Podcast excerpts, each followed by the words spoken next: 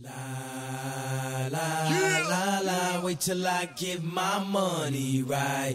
I had a dream I could buy my way to heaven. When I awoke, I spent that on a necklace. I told God I'll be back in a second. Man, it's so hard not to act reckless. To whom much is given, much is. Muy buenas tengan todos ustedes el día de hoy. Espero que se encuentren muy bien donde quiera que ustedes estén. Mi nombre es Luisa y les doy la bienvenida a este episodio del podcast, donde les hablaré sobre uno de mis artistas favoritos, que si no el más favorito de los favoritos, vaya. Em, no es una sorpresa quién es, ustedes ya lo vieron en el título. Es un personaje polémico, es un personaje histórico, es un personaje que ha marcado e influenciado a la música, específicamente en el hip hop, pero también en otros géneros. Y pues ya, ya lo saben, hablamos de Kanye Omari West, el cual nació en Chicago, Illinois, el 8 de junio de 1977, cumplió 43 años el pasado lunes y pues bueno, les hablaré sobre cómo eh, conocí a este artista, a su música, lo que pienso sobre él, por qué se los recomiendo y por qué deberían de entender su historia, si ustedes seguramente ya muchos conocerán las polémicas en las que se ha metido. ¿Ok? Entonces, bueno, para empezar les daré un background, un poco del asunto. Y es que desde pequeño vivió con su madre, Donda West, que era pues maestra de inglés en un instituto allí mismo en Chicago.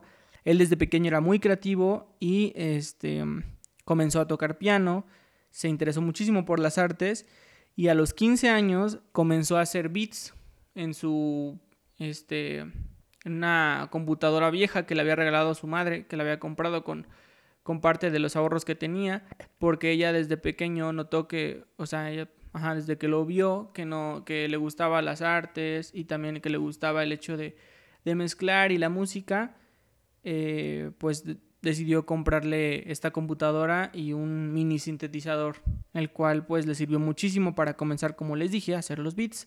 Y prontamente artistas locales lo empezaron a, a observar y a, obviamente él llevó los demos de los beats a, las, a los estudios este, discográficos y pues bueno, o sea, obviamente le dijeron, como a todos, nosotros te llamamos, pero bueno, fue hasta que él se presentó en, la, en el sello discográfico de Rockefeller, en el que pues prácticamente Jay-Z era el CEO de este, de este sello, eh, empezó a escuchar sus beats y empezó obviamente a, a realizar este, grabaciones con estos beats y le gustaron muchísimo, entonces lo empezaron a jalar un poco más y pues bueno, de aquí parte toda la historia de cómo Jay-Z y Kanye West son grandes amigos desde aquel entonces, porque pues después de que Jay-Z utilizó varios de sus beats en, en algunos discos eh, que él lanzó, pues fue ahí cuando, cuando Kanye se, además de ser productor eh, conso- consolidado en ese momento ya, eh, comenzó con su carrera de, de artista, vaya, de cantante, de rapero, de poeta en el hip hop. Pero bueno, ¿cómo lo conocí yo? Este, pues básicamente yo lo conocí, mm, va a sonar un poco cliché la verdad, pero sí, lo conocí, de hecho, miren, ahí les va, porque no me quiero, no los quiero enredar muchísimo. Yo eh, de escuchar sus canciones ya, ya las había escuchado antes de verlo a él en pantalla, o saber quién era, o sea, ver su imagen, ¿no? Eh, porque alguna vez había escuchado, obviamente todos, todos en algún momento habremos escuchado la canción de Flashing Lights. De hecho, si no la has escuchado, ve a buscarla en este momento. Y chance, tú que estás escuchando esto y que vas a ir a buscar la canción, no sabías que era de él. Lo que pasa con muchísimas personas que no sabían que las canciones que estaban bailando en el antro o que alguna vez habían escuchado en algún video o en algún, en algún supermercado, donde quieran la radio, sabían que era de este artista. Pero bueno, a mí me pasó con Flashing Lights, me gustó muchísimo la canción, pero no tanto como para bajarla, o sea, se me hacía como con un con un mood pues chido y, y la verdad es que dije, ah, pues qué padre, o sea, me gusta como que el sonido y todo. Y ya después, a eso fue, esto fue 2000, 2009, por ahí, 2000, sí, o sea, no, no tiene bastante. Y este, después de esto, eh, ya lo conocí, lo vi en un video eh, en YouTube. Ustedes saben que yo soy fan de esta plataforma, consumo, consumo mucho YouTube de vez en cuando cuando estoy aburrido. Y, este, y esto ya tiene muchísimo atrás de tiempo. Eh, vi el video que se hizo de la polémica pues con Taylor Swift, ¿no? Ustedes todos, todos yo pienso han visto este video donde él se sube al escenario donde le están entregando el premio a Taylor Swift del mejor en los BMA, ajá, de MTV, este y le entregan el premio a ella del mejor video musical del año, ¿no? Entonces él sube y le dice, o sea, toma el micrófono, se lo da a Taylor. Este, para esto, los que le estaban entregando, me acuerdo muchísimo de ese video, porque este, él hace poco lo vi otra vez. Pero bueno, el caso es que Taylor Lautner y Shakira le están entregando el... No sé por qué Taylor Lautner estaba entregando... Bueno, X. El caso es que le estaban entregando el premio a, a Taylor Swift, vaya, y este... Y él sube y le quita el micrófono a Taylor y dice que, que no tiene nada en contra de Taylor, que todo cool, pero que para él Beyoncé, Beyoncé, Beyoncé, como ustedes le digan, había tenido el mejor video del año, que no se le, no hacía justo pues a él este, esta decisión. Pero bueno, total, Taylor Swift se quedó, se quedó con su cara de what y los demás de what y hasta la misma Beyoncé así como de que qué pedo.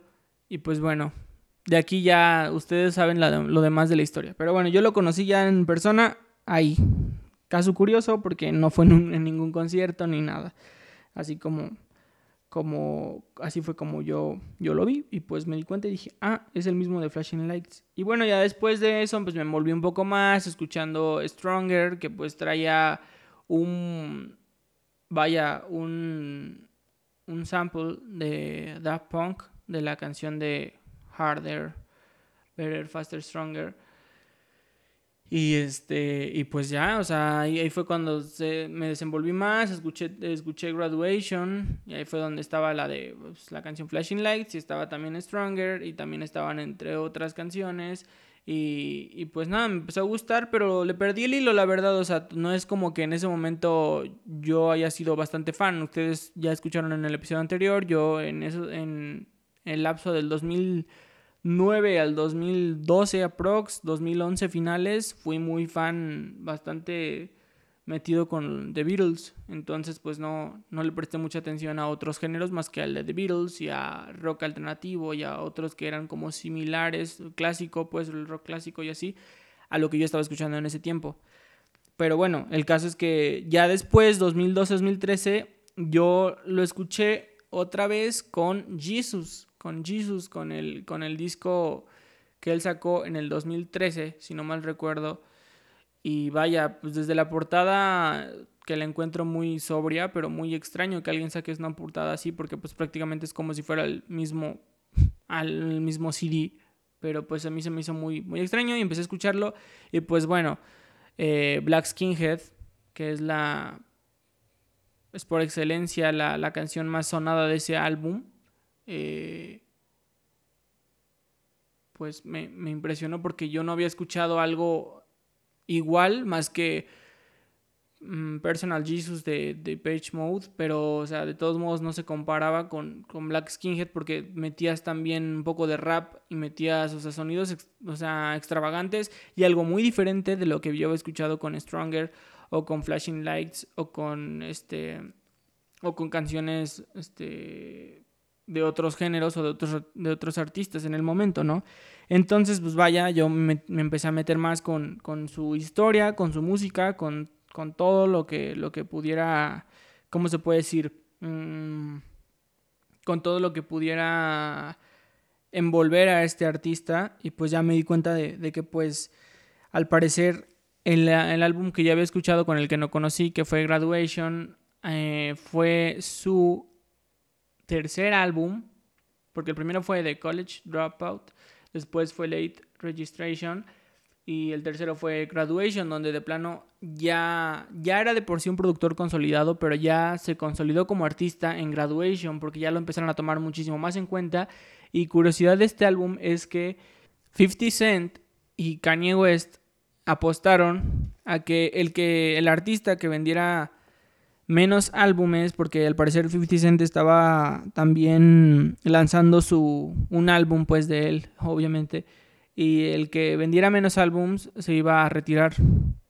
Entonces, al final acabó ganando Kanye West, pero pues obviamente 50 Cent pues no se iba a retirar por esta cuestión. Entonces, ahí quedó, es una anécdota que, pues quedó ahí en, en la historia del hip hop. Y eh, vaya, adentrándome más a la historia de Kanye West y de todo, o sea, la evolución que tuvo en cuanto a la música, en cuanto a sonidos y todo esto, me encontré con datos muy interesantes. O sea, que a mí al menos en ese momento me impresionaron bastante porque además de The Beatles no había, o sea, para mí no existía otro artista que tuviera tal, o sea, tal, ¿cómo les? Desempeño exactamente en cuanto a lo, a lo que él quería, en cuanto a sus goals, en cuanto a su música, en cuanto a todo este rollo, como Kanye. Les diré por qué, porque prácticamente me di cuenta de muchas cosas, como que en 2010, o sea, al parecer, después de haber tenido el altercado con Taylor eh, y haber sido tachado como de maldito y como quieras, porque pues de por sí Taylor tiene su, su sus, sus, ¿cómo se dicen? Ay, no me acuerdo el nombre de los fans de Taylor, pero bueno, su club de fans mm, súper grande en el mundo y todo el show que lo habían tachado de, de maldito, pues decidió alejarse de los reflectores y decidió, este, pues ponerse a trabajar en el My Beautiful Dark Twisted Fantasy que salió en 2010. Y caso curioso de este disco es que él nada más o sea, literal se alejó de todos los reflectores. Él no era persona de redes sociales ni nada. Creo que sí tenía Twitter nada más. Pero hasta ahí nada de Facebook, nada de, de otras cosas. Y dijo que nada más los que iban a entrar en el estudio deberían portar smoking, sin celulares, sin nada absolutamente. Porque esto era un trabajo súper, súper, súper secreto. Y era algo que, según él, iba a cambiar la historia en la música. Y bueno, realizó el disco lo lanzó y vaya joya que nos dejó con grandes colaboraciones, con grandes, o sea, desde la primera canción, la cual es Dark Fantasy, es, es increíble, es increíble cómo él pudo haber hecho esta joya porque mete orquesta, porque mete de todo y hasta la última canción del disco la cual es este eh, era Who, Who Will Survive in America. Vaya, es, es, es increíble, es que no puedo describir este álbum. Para mí es el mejor álbum que ha hecho este artista hasta el momento, después de escuchar todos los trabajos póstumos a este álbum que les digo del 2010, de todos modos se me sigue haciendo como un parteaguas en cuanto al hip hop, en cuanto a la música. Y eso que yo no llevo tanto eh, escuchando hip hop, o sea, más que, este, ¿cómo les puedo decir? Será menos de una década, quizá. O sea, y hasta eso no tan empapado, pero de todos modos también me he puesto a escuchar, o sea, porque como les digo, en ocasiones soy muy curioso y empiezo a escuchar álbumes de Tupac, de Biggie o también de otros artistas que de los mismos, del mismo, ¿cómo se dice? Eh, DMX, o sea, de, otros, pues, o sea, artistas que, del mismo 50 Cent, o sea, de, de muchos artistas que pudieron haber tenido, o sea, como 50 Cent, como Jay-Z, o sea, de, de los NYA, de Wu-Tang Clan, que pudieron haber tenido un, también un parteaguas en cuanto a sus álbumes y en cuanto a líricas, pero es muy diferente a un álbum de Kanye West. Tampoco no es como comparar estos artistas con Kanye o algo así, o a la inversa, pues, pero lo que quiero decir es que este álbum fue, o sea, como algo que influenció muchísimas generaciones. Pero es curioso porque él ya lo venía haciendo desde hace bastante. Porque, por ejemplo, les voy a decir que él ha influenciado O sea, la manera en que él influencia está cañón. Porque desde el 808 and Heartbreak, que fue el álbum previo a My Beautiful Dark Twisted Fantasy, eh, él empezó a utilizar el autotune, que muchísimos reconocen que es el autotune. Eh, muchísimos artistas conocidos actualmente eh, utilizan autotune. Eh, yo no digo que Kanye haya sido el primero, de hecho uno de los primeros fue T-Pain. Muchos recordarán también a este, a este artista. Y de hecho el mismo T-Pain le, le, enseñó a utilizar el autotune a Kanye y él lo utilizó en 808 que, que este álbum es el álbum más personal, si se puede decir, y más eh, romanticón, por así decirlo, de este artista, debido a que él estaba atravesando por una, pues atravesó por su ruptura, eh, su ruptura amorosa, pues, y también la previa muerte de su madre, ¿no? Que, que Donda West había fallecido producto de una complicación en una cirugía estética. Entonces, pues él está obviamente muy mal y decidió hacer algunas canciones eh, prácticamente, eh, ¿cómo les puedo decir? Plasmando su dolor y su estrés y su depresión. Bueno, no tanto depresión, pero no sabe, no sé, la verdad no lo conozco, no lo conozco en persona. Esta parte de la historia no la sé, pero lo que sí he leído es que él estaba en un mal momento y decidió hacer este álbum personal y, pues salió algo muy romántico y varias canciones de las que salen ahí obviamente son dedicadas a su exnovia y también a, un poco a los haters que tenían en el, en el momento, pues. Entonces, pues esto es como lo curioso de esta, de esta parte. Y después de eso, cambió al Switch y hizo My Beautiful Dark Twisted Fantasy en 2010. Y vaya álbum, es que de verdad no se los puedo, o sea, no es como... Esto no es un blog de música tampoco y no quiero irme canción por canción. Mejor váyanse a La Hemeroteca, que es un canal de YouTube que he visto últimamente que me gusta muchísimo porque habla sobre álbumes históricos y él sí se va de canción por canción diciendo como lo que significa, lo que significó para la música cada canción de este o del álbum pues de del que está hablando el, el chico, el tipo del canal. Y bueno, eh, volviendo al tema de, de Kanye West, eh, ¿qué opino yo del problema que tuvo con Taylor Swift? Porque seguramente si tú estás escuchando esto, estarás pensando, bueno, pero tú lo conociste con lo de Taylor Swift. ¿Qué opinas sobre eso? Y pues bueno, yo opino que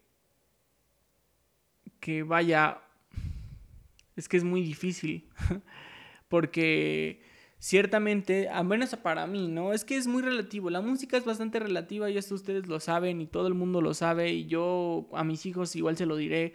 Eh, a ti no te va a gustar lo mismo que le va a gustar a tu hermano, a tu hermano no le va a gustar lo mismo que te va a gustar a ti. Entonces las opiniones pueden estar divididas. Tú puedes opinar que Kanye West es un dios en la música, pero otra persona va a pensar que es una basura en la música, influenciado por la idea de que pues hizo esto con Taylor Swift y otras artistas y, y es malo y ahí se queda. Pero pues si te pones a pensar un poquito, si pones ahí a, a a tener una introspección en cuanto a, en cuanto a estos temas, encontrarás que pues prácticamente Kanye West es una persona sin filtros. O sea, no vas a encontrar a alguien más, bueno, al menos es extraño encontrar a alguien más que diga lo que piensa realmente y no se guarde nada, o sea, que diga, ah, sí, pues me caes mal. Y él lo que hizo, pues simplemente fue seguir su instinto, él ni en ningún momento quiso, eh, ¿cómo les explico? Dañar quizá a Taylor Swift, simplemente estaba haciendo buena onda con la esposa, con la novia, no, esposa ya, de su amigo Jay-Z. Porque obviamente tiene una buena relación.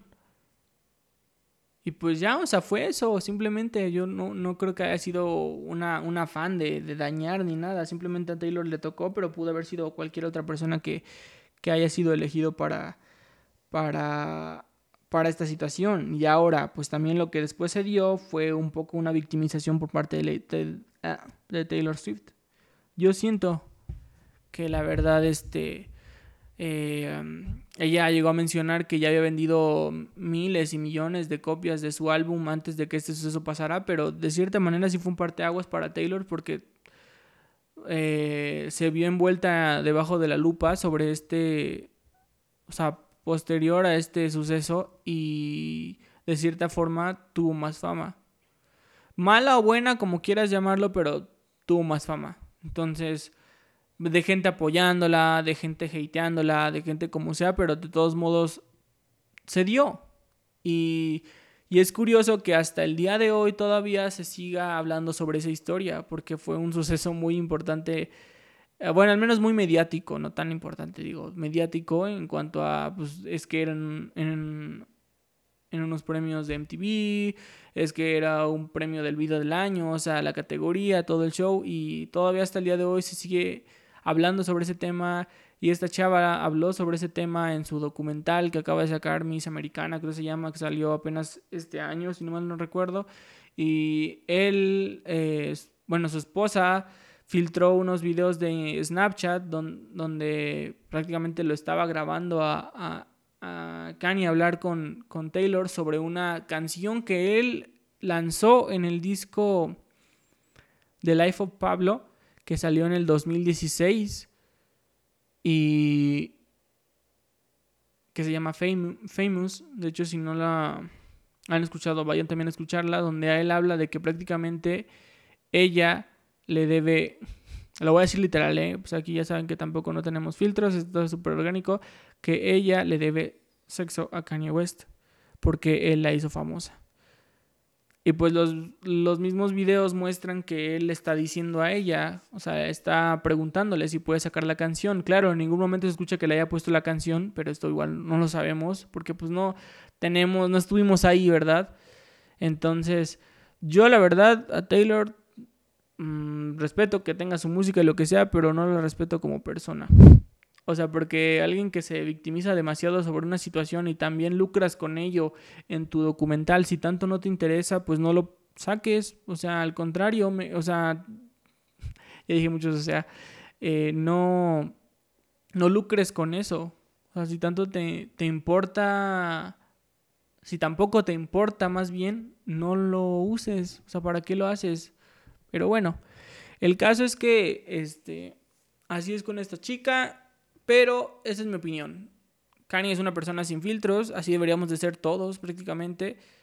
Eh, y pues nada, o sea, no digo que ella sea mala ni que... No, simplemente digo que mm, el hecho de victimizarse con esta situación no me gusta. Y pues ya, eso es.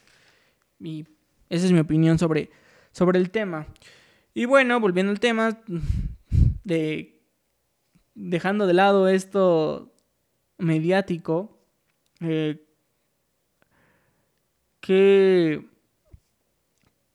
que está hablando, está hablando sobre las influencias. Ven, hasta me, me fui, del, me fui del, del hilo de las cosas que estaba diciendo. Em, las influencias que ha tenido sobre los músicos es impresionante. O sea, sobre los músicos del género en cuanto a hip hop. Como por ejemplo, después de esto que les digo de, de 808s, y que utilizó el autotune y todo esto, muchísimos artistas como Lil Wayne, como el mismísimo Travis Scott, que es una persona que también yo tengo mi opinión reservada sobre él porque prácticamente toda su fama se la debe a Kanye West. Bueno, y a Kylie Jenner, obviamente. Pero pero Travis Scott es el perfecto ejemplo sobre la influencia del autotune y de este, porque también es un poco, es más trap que hip hop, siento yo, este artista. Y también los mm, Bumble Rappers o Mumble Rappers también, e, esos, esos raperos también tienen muchísima influencia. Lil Yari, el mismo eh, Lil Uzi, el mismo Playboy Cardi, muchísimos eh, artistas tienen esta influencia de autotune que pues no digo que Kanye haya sido el, primero, pero que sí fue precursor en cuanto a este la utilización de este recurso en el hip hop tan tan diverso, pues Y, y pues me alegra muchísimo que él haya influenciado a bastantes generaciones póstumas a este disco. Y, y pues también el hecho de que ellos lo reconocen. Estos artistas lo han reconocido y han, y han dicho que pues él es una, una persona que los ha influenciado y que gracias a él eh, el hip hop es lo que es hoy también. Claro que pues todos los géneros cambian y, y así, pero de todos modos seguirán escuchando los discos o seguirán basando en algunos sonidos que utilizó él anteriormente, ¿no? Pero bueno, eh, después me impresionó muchísimo que en el de Life of Pablo, en la gira de Life of Pablo, a, a media gira básicamente, canceló todos los conciertos debido a que reconoció que él sufrió de adicción a los opioides y que le estaba dando, o sea, estaba teniendo más bien ataques de ansiedad, entre otras cosas, depresión y muchas cosas. Me impresionó muchísimo porque un artista no da muchas pistas sobre lo que posiblemente puede, o sea, estar aconteciendo en su vida, ¿no? Y, y al menos a mí me impresionó porque además de que ya también él mismo se había tomado foto con la con la gorra de Trump y más cosas y así. Eh, no lo sé. La historia básicamente es que se había hecho un bypass y que al parecer había tenido, no sé si había tenido complicaciones, alguna situación en la que había tenido que utilizar opioides. Ustedes saben qué tipo de medicamentos son los opioides, que obviamente causan una adicción muy grande si no los usas con cuidado. Y qué mejor que en Estados Unidos que tuvo la crisis opioide básicamente donde allá antes que una droga, o sea, si aquí tú piensas que la marihuana es la peor droga del mundo o la cocaína, allá les vale madres y se empastillan durísimo. O se empastillaron, pero lo siguen haciendo todavía. El caso es que eh, él sufrió de esta, ¿cómo les explico? Sufrió en cuanto a esta cuestión y se hizo adicto a esto. Y entonces por eso mismo también vinieron muchas consecuencias posteriores. Canceló la gira y lo, lo ¿cómo se dice? Lo internaron, lo internaron en un hospital psiquiátrico debido a estas cuestiones. Posteriormente, él salió y dijo que que estuvo a punto de morir y que muchas cosas, también obviamente utilizando los medios y como quieran, pero de todos modos eh, regresó con Y, con el álbum Y, que salió en el 2018 y que básicamente narra, tiene ocho canciones este álbum, si no mal recuerdo, y la primera canción se llama I Thought About to Killing You.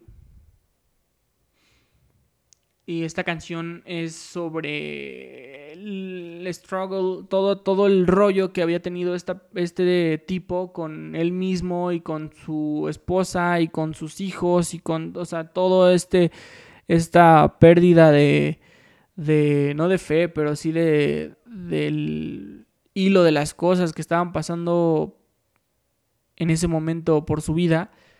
Y donde decía que pues prácticamente lo que le ayudó a salir de esta situación eran sus hijas y, y, también su esposa, ¿no? Ya sabemos quién es su esposa, no falta, no hace falta más bien darle el flash a esta señora que ya todos conocemos, este, y, pues nada, o sea, es, interesante cómo, cómo, en ocasiones nosotros vemos una imagen de los artistas desde fuera, pero no desde adentro, donde de plano están peleando batallas internas eh, con, sus situaciones y con su pasado y con su presente y tal, tal vez también este, eh, la prensa hace una, ¿cómo puedo decir?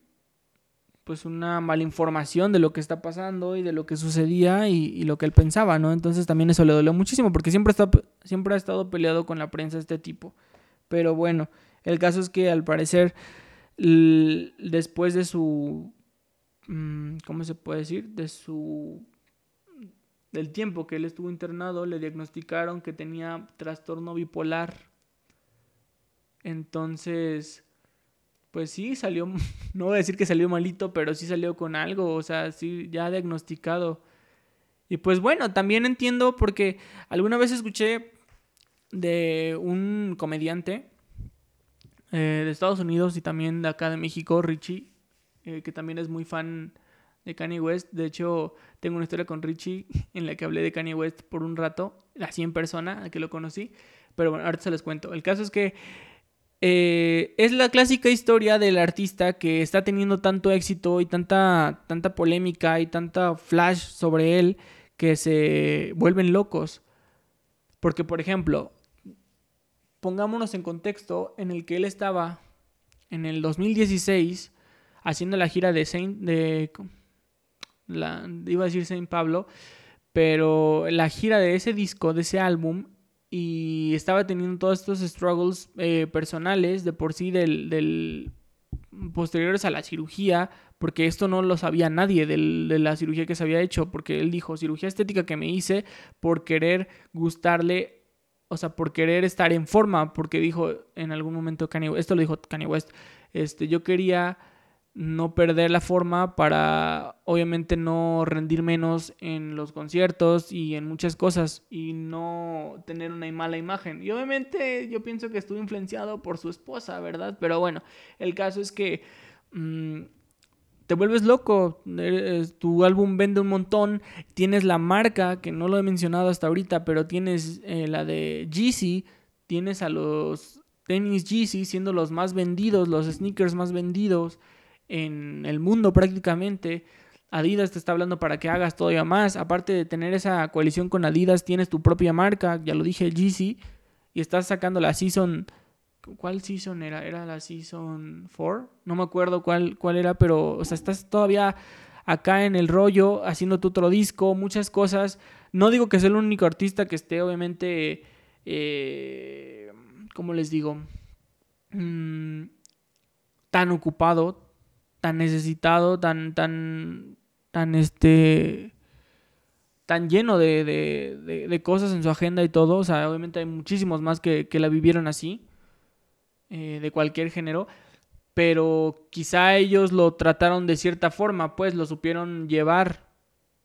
Pero hay artistas como Kanye, como el mismo Tim Bergling, eh, Avicii, que también en su documental lo dijo, o sea, de que pues prácticamente él estaba volviéndose loco porque en ningún momento tuvo tiempo para ver a su familia o para mínimo pasar un rato con sus amigos para descansar. Es que eso es lo que necesitan los artistas también, descansar. Entonces este tipo se volvió loco y empezó a decir, tirarle de cosas, porque de hecho la última, el último con... Hubieron dos, dos conciertos.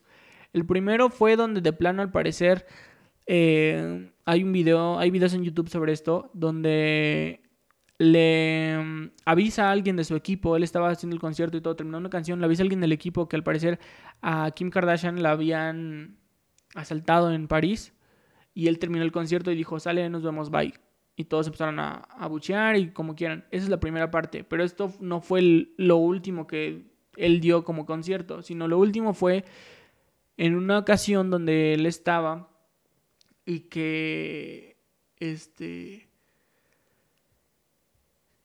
y que este, mm, pues estaba el, estadio, porque era un estadio lleno, y empezó a decir de cosas sobre Trump, sobre, o sea, tirarle a Drake, de que es triste que los artistas comerciales les estén dando más foco y más cuestiones así, o sea, de que Hotline Blink sea la, la, canción más sonada del momento y no otras de artistas que están viniendo desde abajo y que se lo merecen y que porque no es comercial y porque no es conocido y todo eso y empezó a decir de lo de Trump y empezó a tirarle a Jay-Z y a Beyoncé de que no le habían agradecido lo que él había hecho por ellos y cosas así, o sea, muchísimas cosas empezó a decirse, en lugar de estar cantando, empezó a lanzar una sarta de cosas así de todo un vómito ahí de vómito personal, todos sus problemas se los empezó a echar ahí a la audiencia. Y ahí después dijo, nos vemos, bye, voy a cancelar esto. Y ya se fue, así, de plano. Entonces es, increíble cómo alguien puede hacer esto, pero pues bueno, son cuestiones personales. Eh, en conclusión sobre esto mencionado, y yo creo que ya en conclusión también un poco general, Kanye es una persona bastante mm, dotada en cuanto a ingenio, en cuanto a genialidad. Él es un genio prácticamente en la música. Él es un pionero en muchísimos estilos. Desde que salió el primer álbum hasta el último álbum, porque ahora está haciendo aparecer su secta religiosa, no sé, el Sunday Service, que cada domingo, exactamente como lo dice el nombre, se juntaban a cantar, ¿no? Obviamente. Y pues sacó un disco con ellos, el Jesus is King, que muchos esperábamos que saliera el Yandy, pero salió Jesus is King, que bueno, pues ya, como quieran. De todos modos, igual es algo de Kanye, pero yo pienso que es el peor álbum que ha sacado entre todos, prácticamente, de los que ha hecho. Y eso que Ye fue bastante, bastante, ¿cómo les explico? Bastante, ah, bastante criticado, porque pues no, no tenía... Mm, no tenía algo nuevo como lo que nos tenía acostumbrados él. Porque a lo que prácticamente él nos tenía acostumbrados era a siempre mostrar, siempre reinventarse, siempre mandar algo nuevo. Como por ejemplo, les digo, hizo The College Dropout, después Late Registration, después sacó Graduation, que era un álbum bastante adelantado a su época. Después hizo My Beautiful Dark Twisted Fantasy, que demasiadísimo adelantado todavía a su época, con estilos diferentes. Las colaboraciones que tiene, no, es, un. Es un. Una sarta de colaboraciones tan mediáticas. O sea, tiene a Rihanna, tiene al mismo Jay-Z, tiene hasta colaboraciones que ni siquiera las menciona, como la de Elton John en, algunos, en algunas partes de piano. Tiene a um, Nicki Minaj, ya les dije Jay-Z, eh, Rick Ross, tiene a Frank Ocean, tiene a bastantes personajes y, me puedo llevar aquí como tres horas diciéndole las colaboraciones que tiene prácticamente, pero es impresionante y después sacó Watch the Throne, que The Throne es el colectivo que hizo con Jay-Z y este colectivo empezó a hacer giras también por todo el mundo y sacaron su propio álbum en el que también juntan a Beyoncé. Está muy raro como lo digo. Y a Frank Ocean y entre a Otis Reading y a muchos otros artistas también que igual dices, wow, o sea, qué álbum tan bueno sacaban. Y después Jesus, que fue, también bastante criticado en ese momento, pero después dijo, no, vente, este, este, sonido, esto, este tipo de, de percusiones, este tipo de, ediciones de sonido, de toda la cuestión de utilización también del, de la pista, de la voz, todo fue algo que catapultó también a, otros artistas, como les digo, del hip hop después de este álbum, que tuvo la colaboración de Daft Punk en este álbum prácticamente porque es muy futurista, de hecho, y muy extraño, muy extravagante este álbum. The Life of Pablo, que después, eh, pues además de... Este Life of Pablo, de hecho, es muy, muy hate, como que todo lo que le lanzaban de hate, él lo volvió a lanzar, pero con sus canciones en The Life of Pablo. O sea, básicamente, o sea, lo, lo mismo decía. Y después Ye, que les digo, fue más que nada poético, más personal este álbum igual fue un poco el, el nuevo 808 pero sin, sin ningún tipo de, mm, de evolución, o sea, era algo pues, prácticamente pues, muy orgánico, muy, muy a la, a la antigua, y pues Jesus is King. Pero bueno, y la historia con Richie, que les quería decir, es una historia muy curiosa y muy chistosa.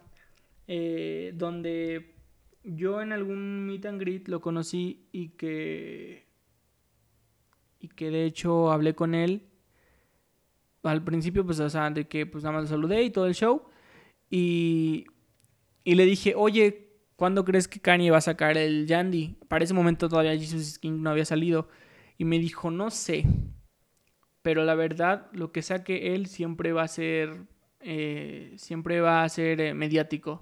Tú sabes que él está inmerso en polémica, inmerso en todo, pero él está eh, en otro en otro planeta literal, está en otro pedo. O sea, de que él lo que saque va a ser bueno. Aunque dijo, dijo esto, aunque hay excepciones, pero pues esperemos que nos saque algo bueno. Siempre lo que él saque va a vender mucho. De todos modos, las producciones de Kanye siempre tienen una una relevancia importantísima en la música. Y pues bueno, dicho y hecho, sacó Jesus King de que pues prácticamente es una reinvención de todo lo que había venido haciendo, que había utilizado también armonías y coros y todo esto de, de este, ¿cómo se puede decir? de grupos eh, de iglesia y todo esto anteriormente, como en, por ejemplo, Ultra Like Beam y en otras canciones de, de The Life of Pablo, pero pues ahora como que sí se especializó en este, en este mood, en este rollo, y pues esperemos que nos saque próximamente algo muy bueno. No sé, digo, es un género musical, como les digo, pero tiene una personalidad muy difícil, muy difícil, la verdad. Alguna vez me preguntaron, ¿con quién te gustaría pasar un día? ¿Con qué artista de todo el mundo? Y me preguntaron y me dijeron, seguramente con Kanye West te apuesto. Y yo dije, no, no, no, no. Yo con Kanye West me gustaría más pasar como lo que pasé con Richie, tres minutos a lo mucho y bye. No pudo, no podría, porque siento que Kanye tiene un mood y una forma de ser muy difícil y muy muy relativa de un momento y como ya lo saben tiene trastorno bipolar diagnosticado y detectado y como quieran eh, no podría porque no sabría cómo se pondría si yo digo algo y no es por miedo, sino por el hecho de que, pues, ¿para qué mejor, para qué te desgastas con eso? Mejor utiliza ese deseo, si es que deseo de, de poder pasar un día con otro artista. Que por cierto, ¿a quién elegí? Elegí a... ¿Quién había elegido? Porque dijeron, bueno, entonces ¿con quién te irías? Y yo dije que prefería con Paul McCartney Sí, Paul McCartney. Dije Paul McCartney. Artista. Pero bueno. Eso creo que si no me falta nada, porque como les digo, esto es muy orgánico y prácticamente tengo mis notas sobre este artista. Ah, me faltó decir que tiene otro colectivo llamado Kitsy Ghost con Kid Cudi, uno de sus mejores amigos y que le ayudó también, se ayudaron los dos mutuamente en ese momento de oscuridad porque también Kid Cudi estaba pasando un momento muy malo cuando también Kanye lo pasó y los dos ayudaron a salir de estos momentos de adicción. Entonces, este, eh, ojo, también no quiero decir, ahorita lo, luego, luego lo pensé para que igual no piensen mal las cosas. El hecho de que yo haya dicho que adicción a los opioides no es que Kanye haya buscado, o sea, de que sea alguien que se ponga en la mesa y a consumir y que tira todo el día. No, simplemente decían que tenía, dadas las complicaciones o no sé qué de la cirugía, él tenía unos dolores demasiado fuertes, entonces que no podía dejar de utilizarlos porque si no utilizaba esos opioides no podía, este, pues mantenerse, literal, o sea, no podía soportarlos, entonces tenía que utilizar este tipo de cosas. No estoy diciendo que sea un drogadicto X junkie que está ahí en la esquina. también. Este, pero bueno, eh, también algo muy importante que mencionar sobre él es que esto que viene diciendo la gente del activismo, de estos temas actuales que están pasando ahorita, básicamente, eh, él los venía diciendo desde hace bastante tiempo. De hecho, no sé si recuerden otro video que también es muy famoso de él y con el cual también lo conocí, es en una entrevista que le hizo también MTV y que él dijo las palabras siguientes y lo citó. George Bush don't care about black people. Entonces, eh, les dejo eso. Si pueden verlo, él básicamente también siempre, o en sus canciones lo ha plasmado, tampoco no se ha, ¿cómo les puedo decir? No se ha pronunciado abiertamente. Más que sí en una entrevista en TMC Mm, que bastante malita, eh, ahí sí me cayó un poco mal Kanye West porque dijo que prácticamente la esclavitud había sido una elección para los esclavos, vaya, en ese momento, al parecer, o sea, así se puede decir, o sea, para, así lo dijo literal, no estoy diciendo mi opinión, estoy diciendo lo que él dijo. Entonces, eh, eh, ahí sí difiero mucho. Por eso les digo, o sea, es una persona muy relativa. Puedes quererlo, puedes odiarlo, pero pues bueno, básicamente, en cuanto a la música, me gusta, pero en cuanto a personas, en cuanto a personalidad más bien, mm, difiero bastante. Pero lo que me gusta de él también en personalidad es que es una persona sin filtros y que dice lo que quiere y que también se propone lo que, o sea, lo que más bien, lo que se propone lo logra y es impresionante cómo puede alguien, este, por el cual en Chicago en el 2002 nadie daba ni un peso, pero pues después en lo que se convirtió básicamente. Además de que es el artista que más Grammys ha ganado en el género del hip hop. 21 Grammys. Esto es algo eh, impresionante, dado que en su género Eh, no existe alguien más que haya tenido más. O sea, repetí más, pero, pero sí, este, es impresionante y es increíble como él ha ganado a través de tanto tiempo. De hecho, hay otra, tiene muchísimas entrevistas y en la premiación de unos Grammys también dijo algo como de que tiene un traje blanco. Eh, me acuerdo porque busquen el video si es que lo ven, en el que dice muchos habrán pensado qué es lo que haría Kanye West si no hubiera ganado. Obviamente esto lo dijo ya cuando le habían entregado la em, el galardón del Grammy y dijo, yo creo que nunca lo sabrán y levantó su Grammy. No inventen, es el momento más épico que puede haber en una premiación, más que en cualquier tipo de otras premiaciones como Oscars o este ¿cómo se dice? O VMAs o lo que sea. Entonces es increíble esto, de verdad. Es un artista fuera de lo común. Fuera de lo común, no es un artista gris, es un artista, como les dije, que no tiene puntos medios. O es o no lo es, y él totalmente lo es. Entonces, un genio. Ahora, que también... Eh, que también, que también eh, les quiero dejar de tarea. Bueno, no de tarea. Si quieren tomarlo, si no quieren tomarlo, escuchen su discografía. Yo sé que quizá hay gente que está escuchando esto que lo odia y que ahorita con lo que acabo de decir quizá lo odie más o ya no lo odie tanto o no lo sé. Pero pues bueno, como en cada episodio de esta temporada les voy a dejar prácticamente mi, mm, mi temática, este, mis acotaciones en cuanto a, por ejemplo, mi canción favorita es Runaway, que es parte del My Beautiful Dark Twisted Fantasy lanzado en el 2010, ya lo dije mil veces. Em, vaya, qué canción, qué canción, qué canción, qué canción tan hermosa que es esta. Dura 8 minutos la versión original y creo que 5 dura la normal. Pero no, no, no. Buenísima canción. El, el inicio en piano. Hasta me lo aprendí. No es la gran cosa tampoco, pero bueno.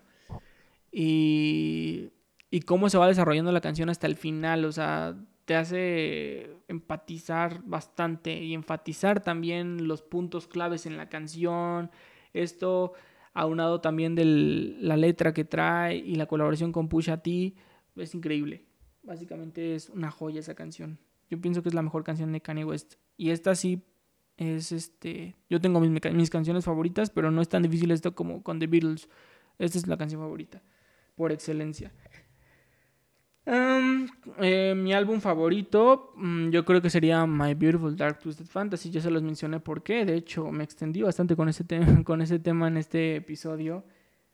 Y no voy a decir por qué más. Y em, la canción que le recomendaría a cualquier millennial o centennial en su caso, o persona tú que no has escuchado nunca Kanye West, o que quizás has escuchado canciones en el antro que has bailado y perreado, como la de Niggas in Paris pero yo creo que les recomiendo muchísimo la de Robocop, que es parte del Airways, y la de No Church in the Wild, que hizo en el Watch the Throne con Jay-Z.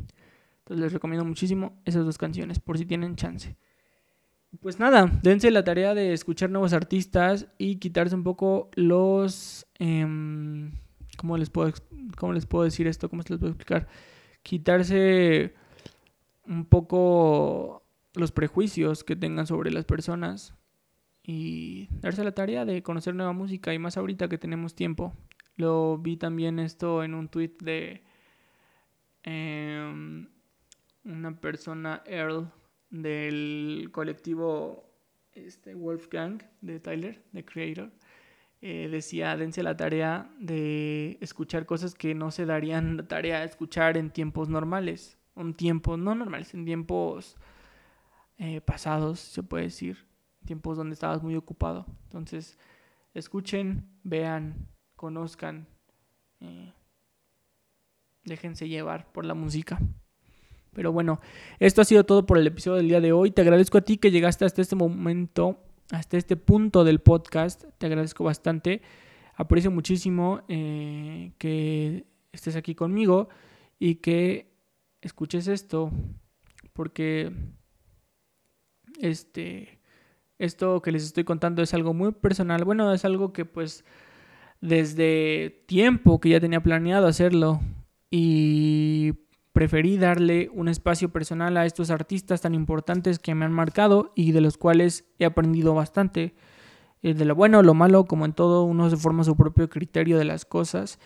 Y pues nada, como siempre digo, pues nada, ¿verdad? Este. Y pues como este artista que tiene su diferenciador, su sello personal, espero que. Y, y el mensaje, yo pienso más que nada de este episodio, es eso, buscar nuestro propio estilo y algo que, que sea diferente a lo que hacen los demás y pues obviamente con un estilo propio. Entonces yo creo que es más que nada eso, el, mensaje, como les digo, Kanye casi siempre ha buscado eh, ser, además de que el mejor y tiene, sí, lo que quieran, un ego bastante grande y así, pero de cierta manera se ha partido el lomo en lo que ha hecho.